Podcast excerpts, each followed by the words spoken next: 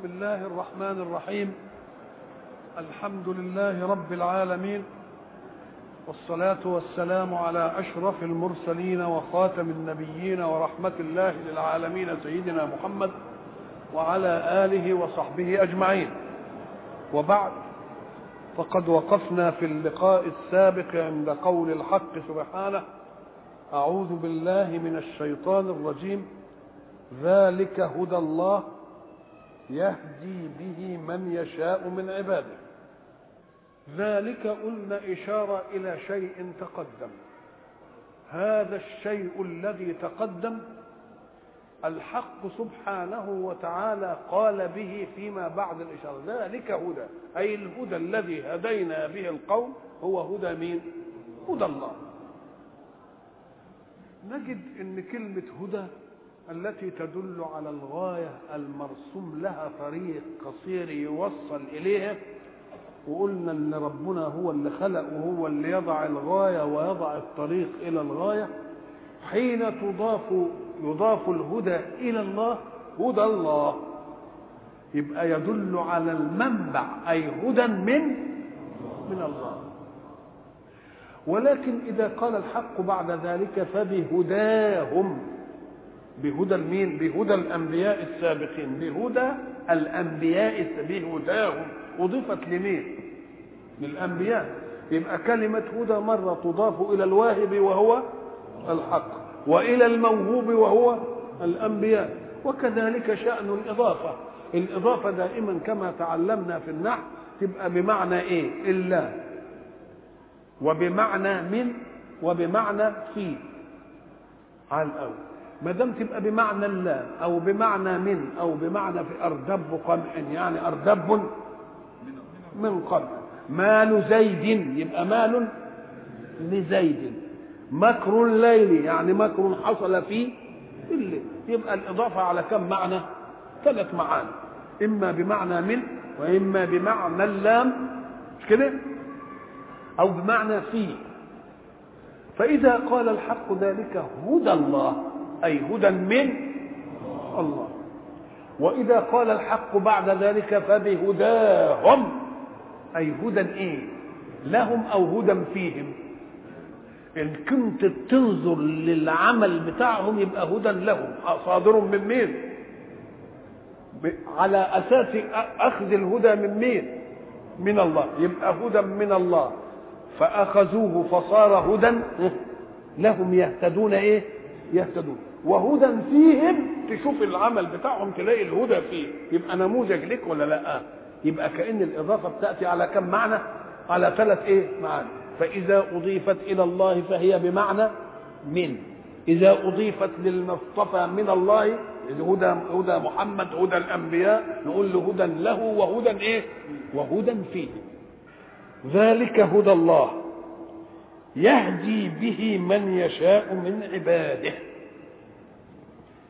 يهدي به من يشاء. إحنا زمان كنا قلنا علشان المشكلة اللي بتمر ببعض الأذهان الذين يريدون من النص القرآني تبريرا لإسرافهم على أنفسهم. يقول لك ما دام ربنا هو اللي بيهدي وأنا ذنبي إيه بقى؟ هدى الله هو اللي بيهدي ما هدانيش مثلا مش ده اللي بينقال؟ وبعد ذلك يقول هو ربنا اللي خلقني وهو اللي يقول له والله الأسئلة اللي أنتم بتسألوها دي زي ما بنعرف كده بتيجي تقول لك إيه يا أخي ما دام ربنا هو اللي بيهدي وهو اللي بيضل وأنا حصل لي ضلال يبقى بيعذبني ليه؟ ما هي دي لهجة بتنقال نقوم نقول له طيب بالله لو أن هذه وقفة عقلية في قضية كان الأصول أن تاتي بالمقابل ما دام قلت هو اللي بيضلني وبيعذبني ليه؟ كان تقدر تقول هو اللي بيهديني وبيسيبني ليه؟ اشمعنى ديا كلتها وديا قلتها؟ لا قال لك لأن اصله ما دام بيسيبني بيديني بيديني خير إنما هو بيتكلم في الحتة اللي هتجيب له إيه؟ تجيب له شر عايز يعني تقول له لو أن الوقفة وقفة عقلية كان يجب أن تقول إذا كان هو اللي بيضلني بيعذبني ليه؟ تقول قبلها إيه؟ إذا كان هو اللي بيهديني بيسيبني ليه؟ انت ما قلتش دي يبقى اذا الكلام بتاعك إيه؟ تبرير. نقول له لو أنت علمت أن القرآن عندما نزل بلسان عربي مبين والألفاظ في اللغة العربية لها معاني. هذه المعاني لازم تستصحبها لأن القرآن بليغ.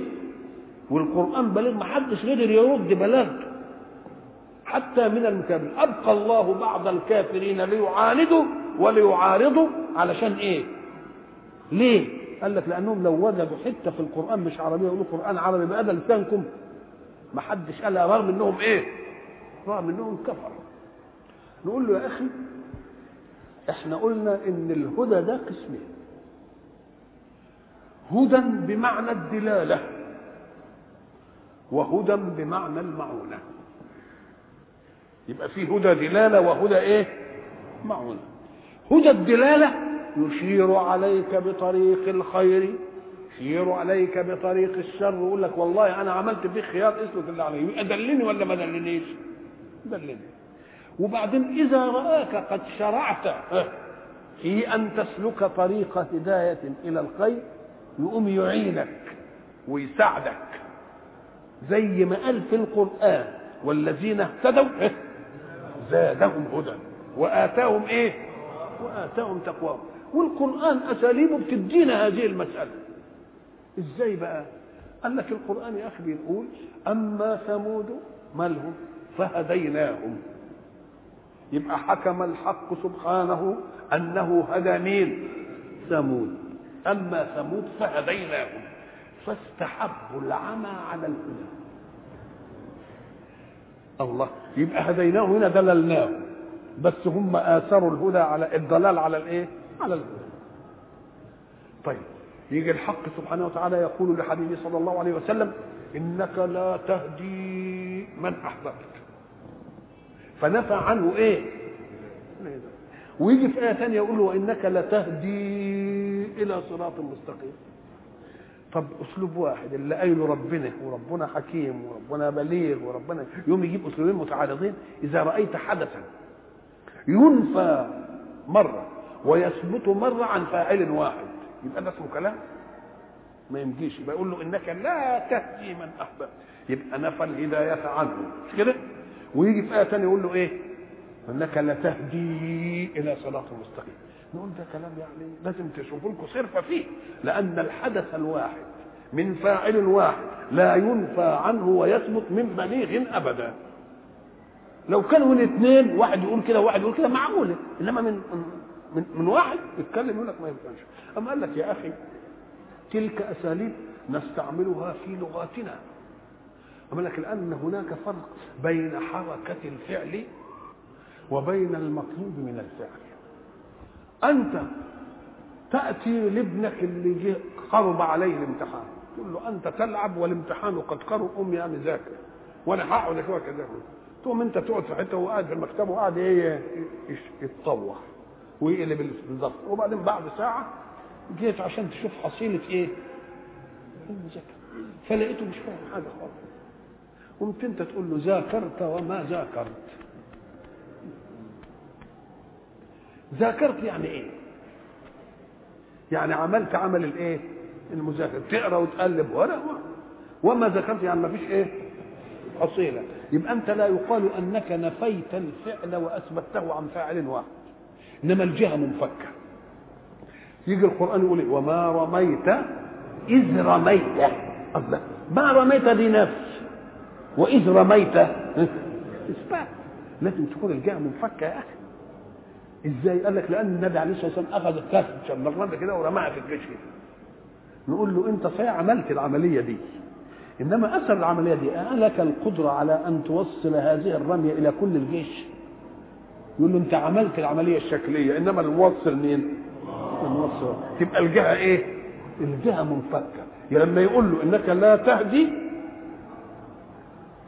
يعني لا تحمل على الهداية. ما تعينش عليها مش شغلتك. وإنما أنت تهدي بمعنى تدل فإن أثبتناها كانت الهداية هنا بمعنى إيه؟ انك لا تهدي يعني تدل الناس. انما تحملهم على انهم يبقوا مهديين لا مش شغلتك. تعينهم مش شغلتك. انما مين اللي يعملها؟ الله سبحانه وتعالى. يبقى إذا جاء فعل ونفي مرة وأثبت مرة نقول له من بليغ لازم الجهة تبقى منفكة. جهة النفس غير جهة الإيه؟ غير جهة الإثبات. الحق قال أما ثمود فهديناهم. فاستحبوا العمى على الهدى. لو أن الهدى معونة على الهداية كان يقولوا استحبوا العمى على الهدى ده تبقى بمعنى الدلالة بقى. تبقى بمعنى الدلالة. والله هدى الجميع أي دل الجميع. ولكن الذي آمن بهذه الدلالة وابتدى يمشي فيها ربنا يقول له والله أنت سمعت كلامي أنا إيه أسهلها عليك وأزيدك هدى بالمعونة. يبقى اذا الحق سبحانه وتعالى يهدي الناس جميعا بدلالتهم على الخير. والذي يقبل على هذه الدلالة احتراما لإيمانه بمن دل يعينه الله. يبقى يزيده إيه؟ يزيده إيه؟ هدى. الحق سبحانه وتعالى يريد أن يثبت للإنسان أنه جعله مختار. الجعل مختار. بقرار من مين؟ بقرار من الله. يبقى إن اخترت أي شيء يبقى اخترته غصب عن ربنا لا اخترت بمن خلقك مختارا. يبقى ما فيش فعل في الكون يحدث من على غير مراد الله.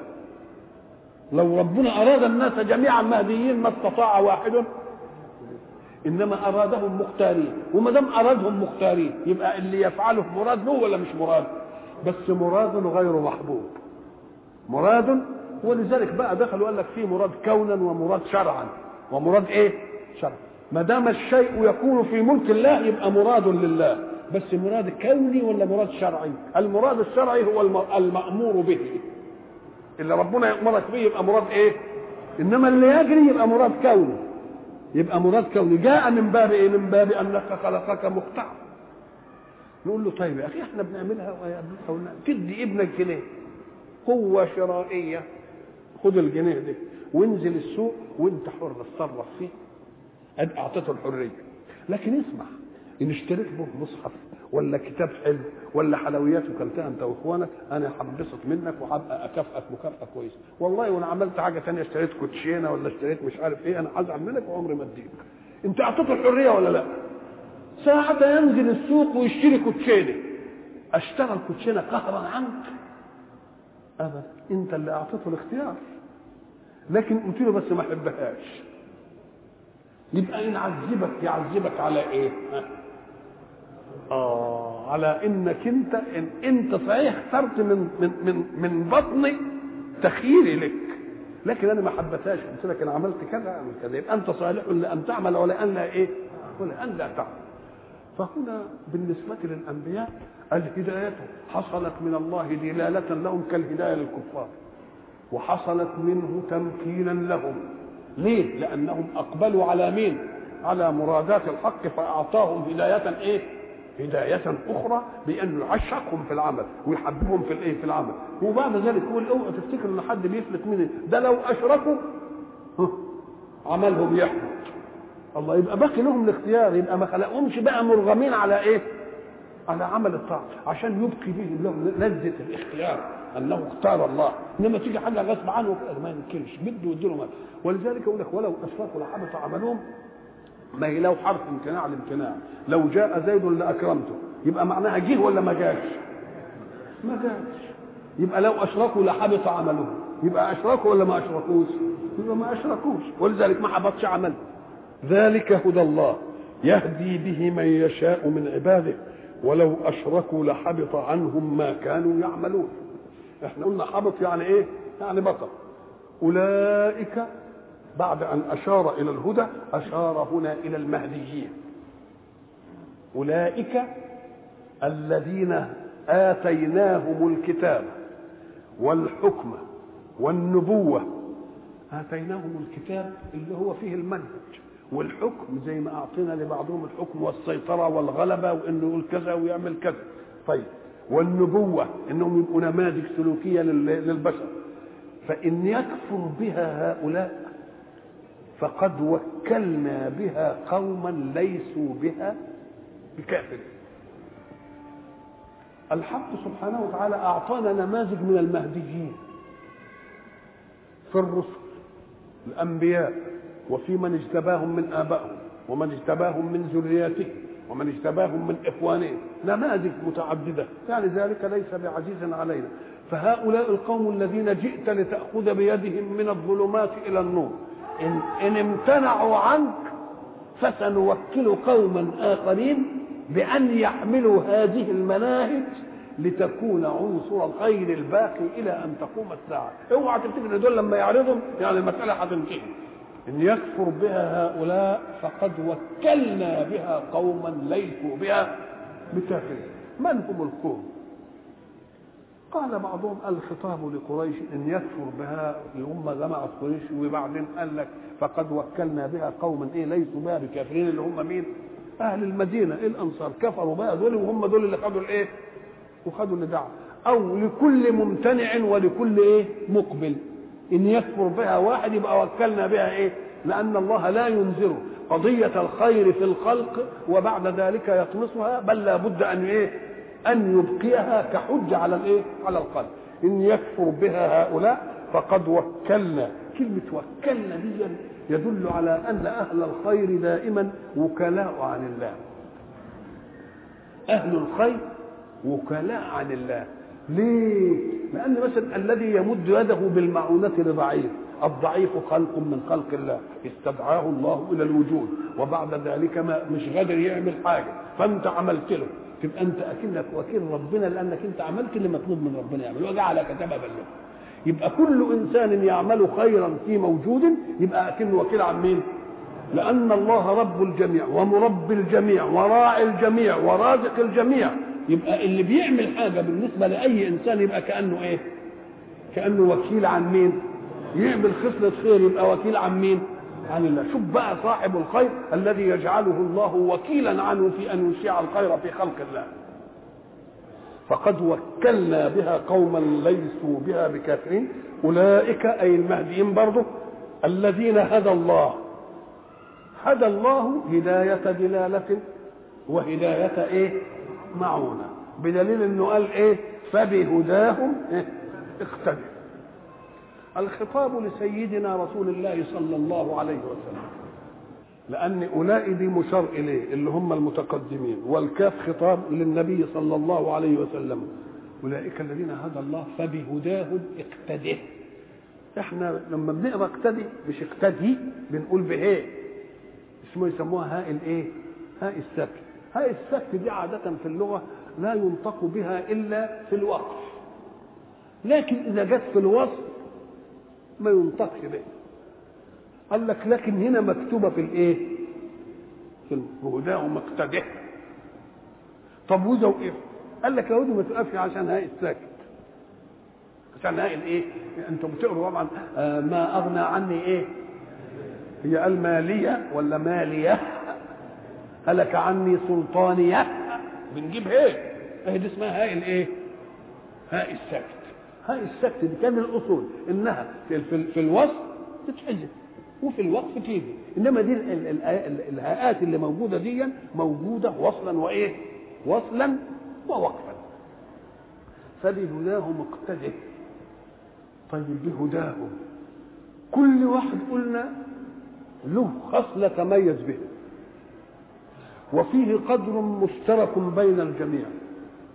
القدر المشترك بين الجميع إخلاص العبودية لله والإيمان بالله واحدا في ذاته وفي صفاته وفي أفعاله. الأصول دي ما فيهاش كلهم مشتركين في هذه الأصول. لكن زي ما قلنا لكل واحد تميز بخصلة في الخير. زي ما قلنا سيدنا سليمان وداود خدوا القدرة والسلطان والإيه؟ والملك مش كده؟ وزي ما قلنا إن أيوب خد القدره إيه؟ على إيه؟ في الصبر على البلاء. ويوسف خد مين؟ خد الاثنين. الله. طيب. آه، وسيدنا يونس قال لك ده ده الايه الضارع إلى الله المتضرع إلى الله. لأنه بقى لما تضرع هو في بطن الإيه؟ في بطن الحوت. كل واحد له إيه؟ كل واحد له. إسماعيل قال لك ده صادق الوعد. يبقى كل واحد مجتمع فيهم جميعا خصال متحدة. وفيه تميزات لكل واحد.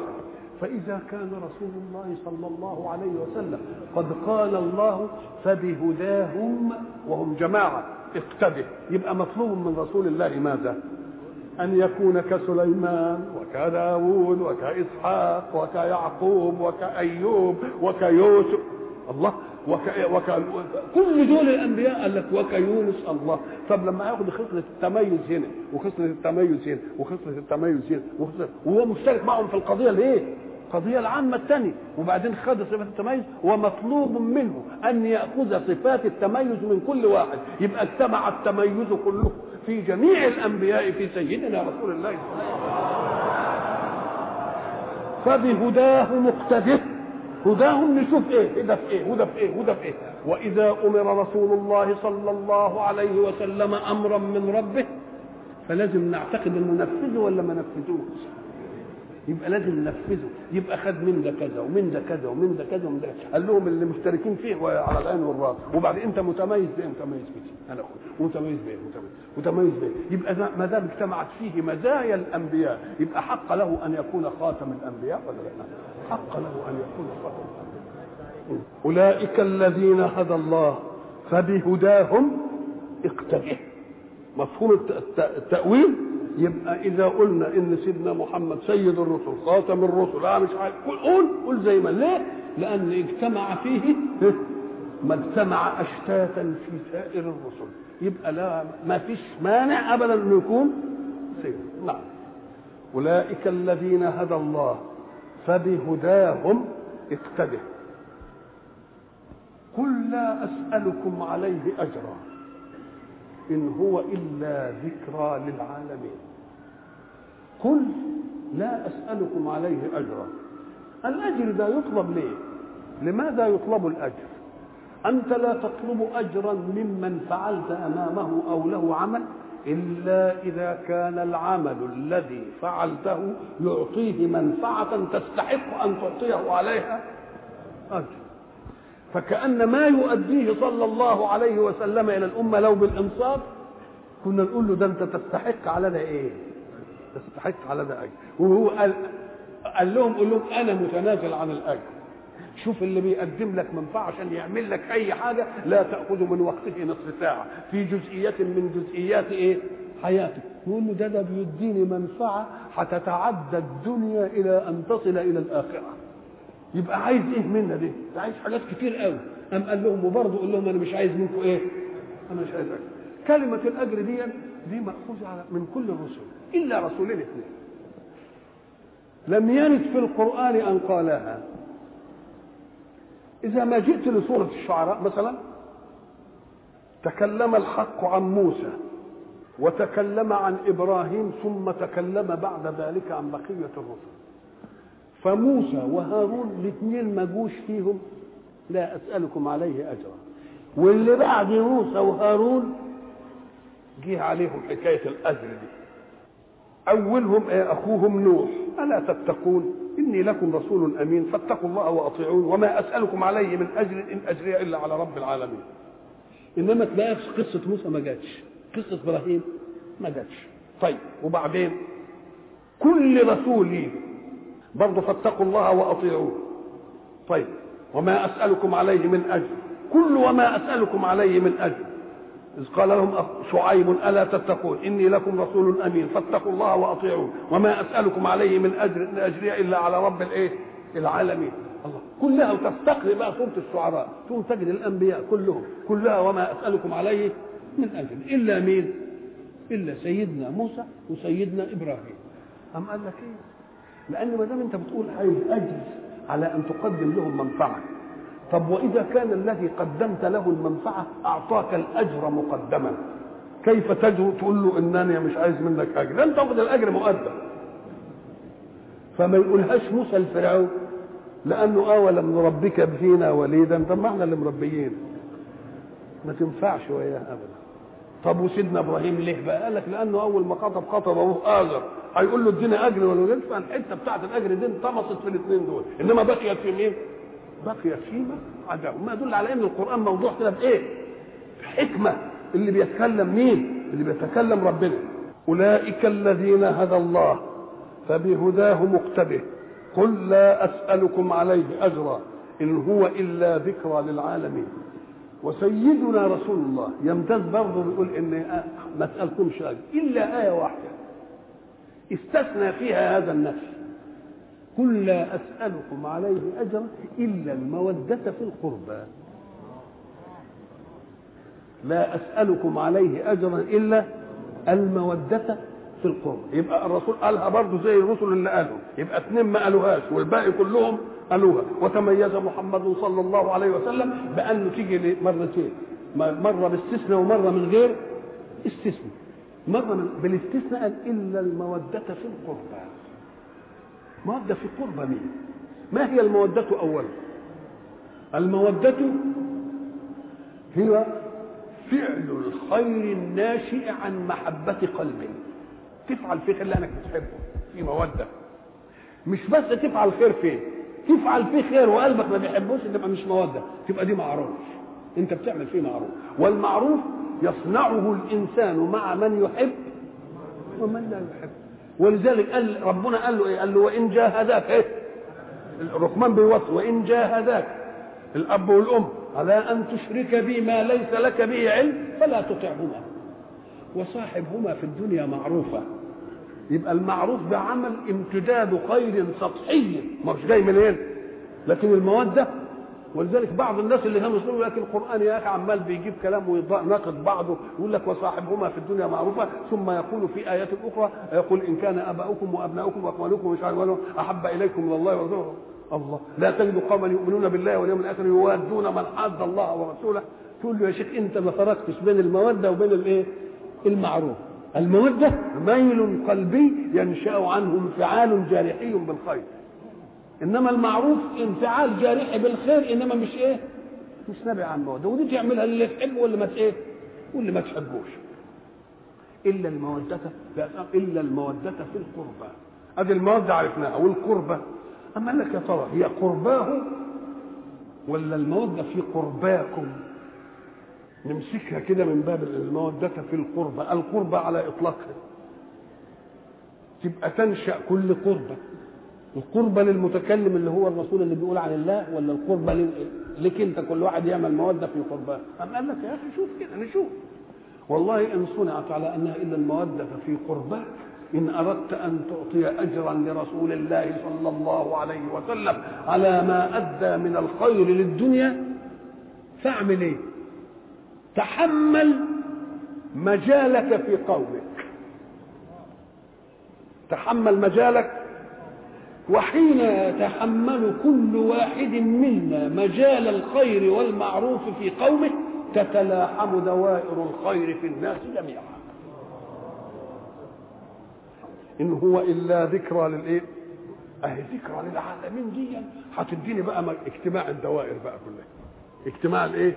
الدوائر. وتلتفت كل واحد ملفوت لقرايبه تلتفت تلاقي ال ال الناس تتنازع القربة. تقول له لا ده في دايرتي يقول لك لا ده دايرتي أنا أقرب. ده وما قدر الله حق قدره. الكلام على الذين تأبوا على الإيمان بالله قال لهم لم يعطوا الله لأن معنى القدر إيه؟ القدر معرفة المقدار. عرفنا قدر الشيء ده يعني إيه؟ مقداره. ما قدر الله حق قدره. حق قدره ما نقدرش عليه. طب بس نديه على قدنا أو على قد ما طلب منا. قال سبحانك لا نحصي ثناء عليك أنت كما أثنيت على نفسك. ليه؟ أم قال لك لأنك حين تثني على واحد تبقى لازم قيمت قدره علشان تقيم قيمة الثناء. مش كده؟ طبعا. ولما تقيم قدره تبقى تعرف صفات الكمال كلها فيه وصفات الكمال في الله لا تتناهى. مش ممكن تحصل. يبقى أول حاجة مش عندنا نعرفها لما آجي أعرف منه بعض الصفات وبده أديله على قدرها أستطيع أن أعطي الله على قدر ما يستحق من ثناء؟ ما أقدرش. ولذلك من رحمة الحق سبحانه وتعالى إنه عمل إيه؟ تحمل عنا صيغة الثناء عليه. ليه؟ عشان لا يوقعنا في حرج. أقول أنا هو أنا أقدر أحيط بجمال الله ولا بجلاله عشان أثني عليه؟ طب وإذا أحط أقدر أجيب العبارة اللي تؤدي؟ ما يقدر. طب أن هذا بليغ هذا أديب يستطيع أن ينمق العبارات ويمدح ربنا والثاني عيي غلبان ما يقدرش. يعمل إيه؟ دي يقف كده يعني يبص قال لك آه. يبقى ربنا قال أنا حملت عنكم دي كلها عشان تبقوا كلكم سواء. فقال اثنوا علي بما يأتي. يبقى سبحانك لا نحصي ثناء عليك أنت كما أثنيت على نفسك. قل الحمد لله. كلمة الحمد لله دي استوى فيها الناس ولا ما استواش؟ يبقى من رحمته أن سوى أن سوى الناس في معرفة صيغة الثناء عليه، ليه؟ وإلا كان العيي اللي ما يقدرش البليغ يقدر يقول، طب واللي مش بليغ؟ ما يقدرش، قال له لا أنا تحملت دي عنكم، شوف من الرحمة أيضا قال اثني علي بهذه العبارة، يبقى ما دام قال اثني علي بهذه العبارة يبقى توقيفي، خلاص أول أسف الحمد لله، وسهلة ولا مش سهلة؟ سهلة، وما قدر الله حق قدره. إذ قالوا جاب الزوايا الزاوية اللي نفى فيها أنهم ما قدروا الله حق قدره. ليه يا رب ما قدروكش حق قدرك؟ قال إذ قالوا ما أنزل الله على بشر من شيء. ما أنزل الله على بشر من شيء.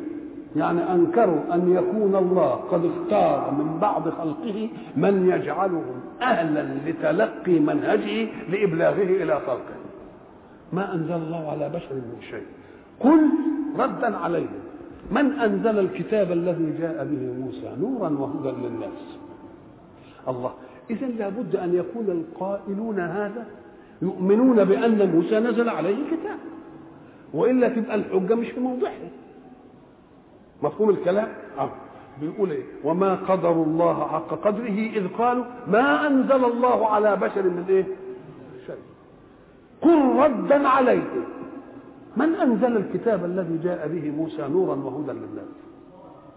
طب اذا اللي هيرد عليهم هذا الرد مش يكونوا مؤمنين بأن موسى نزل عليه كتاب؟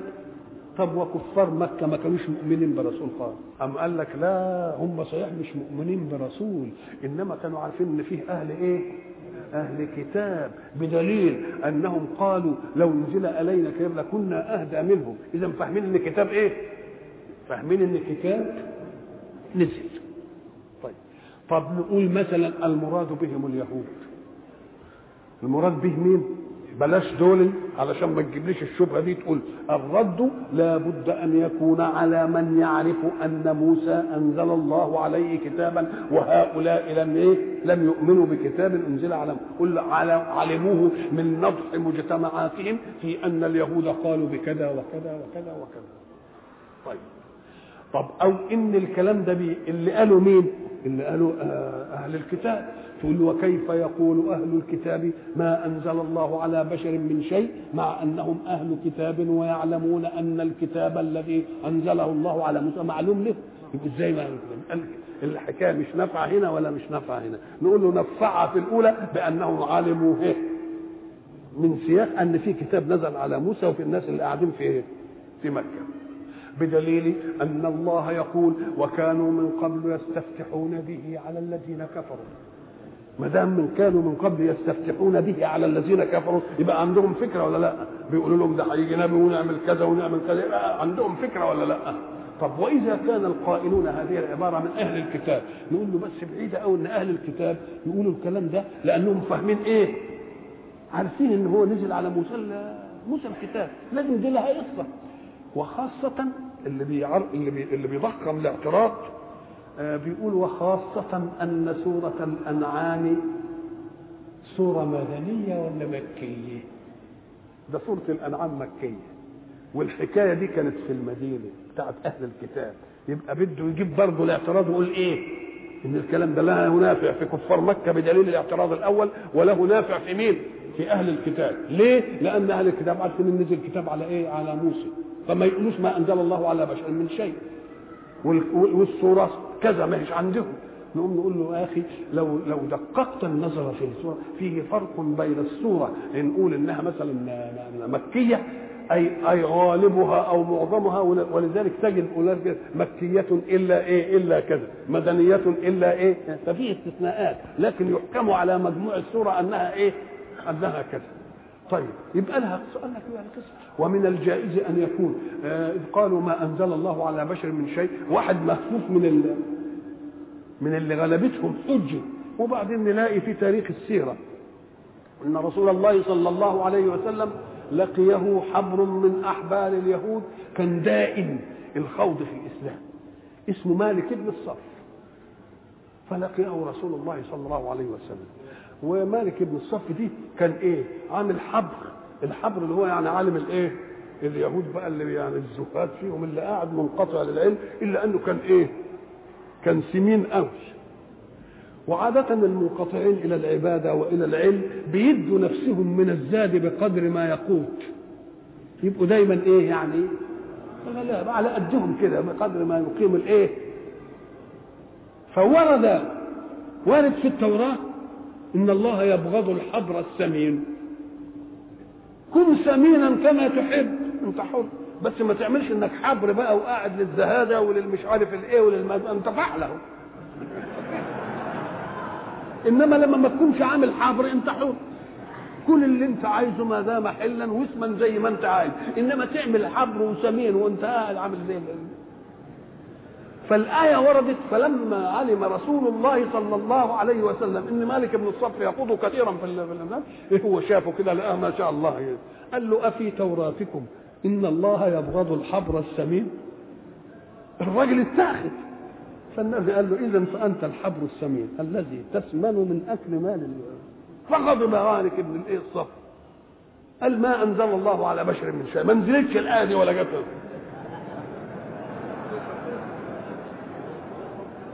يعني ما أنزل الله على بشر من شيء من الذي أنت بتقوله. اهو مش معناه إنه بينكر إيه؟ كلها. يبقى صدقت إنها تيجي من أهل إيه الكتاب. فلما قال هذه القولة قام عليه رجال مين؟ اليهود. قالوا كيف تقول ما أنزل الله على فقال لهم أغضبني. يعني أغضبني فرددت على الغضب بباطل. معناها كده. أغضبني فرددت على الغضب بإيه؟ بباطل. وما قدر الله حق قدره إذ قالوا ما أنزل الله على بشر من شيء لأنه لما قال ما أنزل الله على بشر مش أنكر وجود آية في التوراة وربنا اللي نزله يبقى معناها إيه؟ أنه ما قدر الله حق قدره حين نفى شيئا عن الله قاله مين؟ قاله الله قل من أنزل الكتاب الذي جاء به موسى لا المهم عملوا فيه إيه؟ لما بقى قال لهم ده اغضبني ومش قالوا اذا أنت ما تنفعش فضحتنا. أنت فضحتنا يا شيخ. اطلع من حكاية إنك مش حبر دي وجابوا من جابوا كعب الأحبار وولوه إيه؟ وولوه مكانه. قل من أنزل الكتاب الذي جاء به موسى نورا وهدى للناس تجعلونه أي الكتاب الذي أنزله الله على موسى تجعلونه قراطيس. قراطيس يعني إيه؟ الكتاب يبقى مجتمع كده زي ده مجلد أهو. وفيه كتاب يعملوه ملازم. ملازم دي يبقى كل ثمان ورقات مفصولة كده زي كتب زمان. عشان إن حب ياخد ملزم ما يشيلش الكتاب كله ياخد الايه الحتة اللي كان زمان لما يروحوا يحضروا في الأزهر عايز يحضر له خمس دروس في اليوم. خمس دروس الكتب بتاعتها في خمس كتب ما يقدرش يشيل يقوموا يعملوا لهم الكتب ملازم ملازم يعني مرة كل ثمانية كل ثمان ورقات وهي بعضها على قد الفرق اللي بيطبقوه أو مرة كل 16 يقوموا ياخد من ده ملزمة الدرس ومن الثاني ملزمة الدرس ومن الثالث ملزمة الدرس ويجمعهم مع بعض في محفظة ويروحوا للإيه؟ الكتاب عشان ما يشيلش إيه؟ الكتاب كله ما أنت تشوف مثلا ولادنا لما ياخدوا بقى الشنطة في الكتب بيعملوا قد إيه؟ آه فقال أنتم اللي الله انزل التوراة هدى ونور ومش عارف إيه وعلى موسى وأنتم جعلتوها قراطيس تبدونها. تصور بقى ان القرآن ينتهز فرصة الحدث الذي ينبه بؤرة الشعور إلى القضية ويحط فيها الأشياء اللي هو عايزها طب هو ما قالوا ما أنزل الله على بشر من شيء؟ يقولوا لا ده نزل نزل ويسكت. أم قال بقى لا دخل بقى ما دام الذهن متنبه أهو. ومتنبه في إيه؟ متنبه في مسألة تنفع قضية الإسلام والإيمان لأن حبر طلع منهم كذاب هينبه قضايا أخرى. تجعلونه قر... زود بقى. تجعلونه قراطيسة إيه؟ وتخفون إيه كثيرا. الله قال لك ليه عملوها قراطيس؟ طب إحنا كنا بنعملها قراطيس علشان نسهل مهمة حمل كتب العلم في مسائل الدرس. قال لك لا هم يعملوها شوية ورقات وبعضها كده علشان لما يجوا ينكروا حاجة زي آلة الرجل يروح سلك الورقة اللي هي إيه؟ اللي فيها الحكم ويجيبوا له آه اتفضل. قراطيس تبدونها وتخفون إيه؟ كثيرا دي اللي قال ربنا عليها يكتمون ما إيه؟ ما مش قالوا قالوا له راحوا لما لما واحدة زنت وبعدين قالوا إيه؟ هم كانوا يحبوا يعني خب قال يروحوا للنبي. هم مكفرين بيه وبعدين يروحوا عشان يحكم في القضية دي. طب أنتم كافرين بيه ولا مش مؤمنين بأنه رسول؟ تروحوا له عشان يحكم في قضيه قضية قمة زي دي قضية زنا بامرأة؟ إزاي الكلام ده؟ قال لك ما هو قال لك نروح له لأنهم هم عايزين يخففوا عن المرأة. قال لك ان حكم محمد تخفيف نمشي نمشي إيه؟ نمشي كلامه فلما النبي قال لهم بقى ليس في كتابكم آية الرجم وجاب لهم آية الرجم عرف إنه فقسهم ولا ما فقسهمش فهم كانوا يعملوا كتب قراطيس عشان إيه؟ اللي مش عايزينه يعملوا إيه؟ يروحوا عاملينها ولذلك هذا هو السبب الذي من أجله انتقل التقنين من الكهنوت من رجال الدين إلى إلى إلى البشر المادي. وإلا فكان كل حاجة يتحاكمون فيها إلى مين؟ إلى رجال الكهنوت الناس اللي هم بيقولوا إن إحنا منسوبين للدين. كل القضاء تاريخ القانون بيقول إيه؟ إنهم كلهم كانوا بيتحاكموا لمين؟ طب إمتى تحاكموا إلى بعض البشر بوضع البشر؟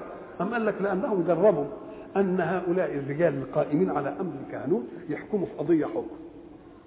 وبعدين تيجي بعد كده قضية ظروفها زيها تمام يحكموا بها بحكم مخالف. فلما يحكموا بها بحكم مخالف قال لك ده الناس اتبعوا أهواءهم ده لازم يشتري ذمتهم ده, ده ما عادوش ينفعوني. يلا إما نعمل لنا إيه؟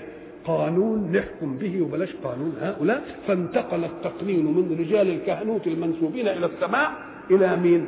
إلى البشر وإلى لقاء آخر إن شاء الله.